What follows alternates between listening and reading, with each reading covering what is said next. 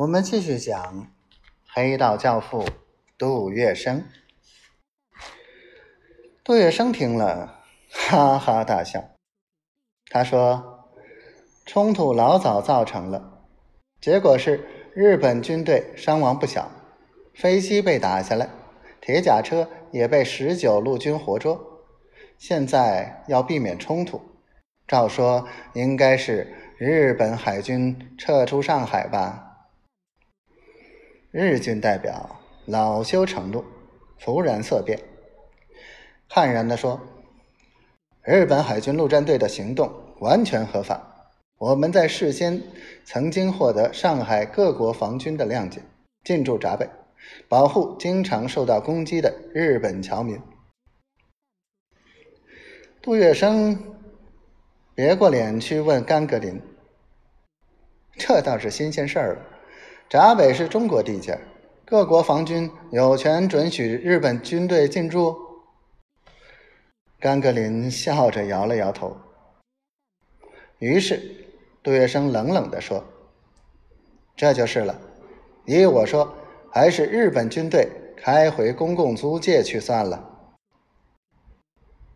华方也要撤兵，日军代表强词夺理，否则那就不公平。”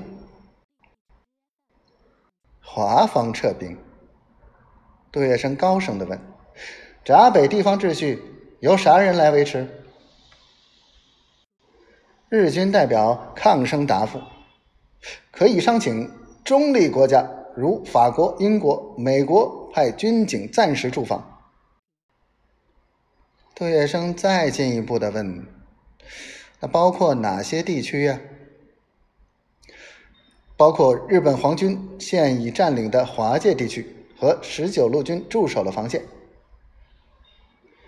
这便是日方的条件吗？最低限度的条件。日军代表回答的斩钉截铁，这使杜月笙很生气。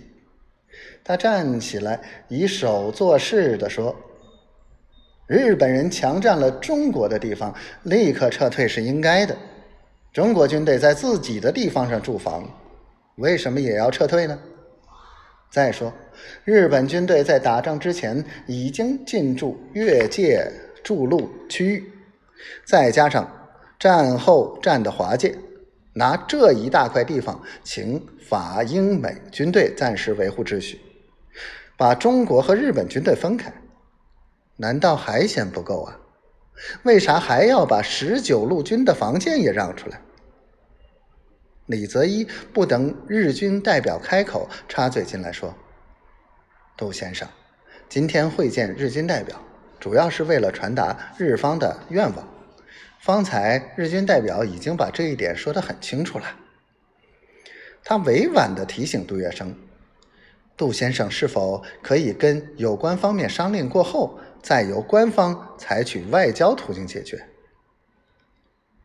与此同时，甘格林也附和说：“李先生说的不错，正式的交涉原应由官方办理。”至此，杜月笙无话可说，只得应允。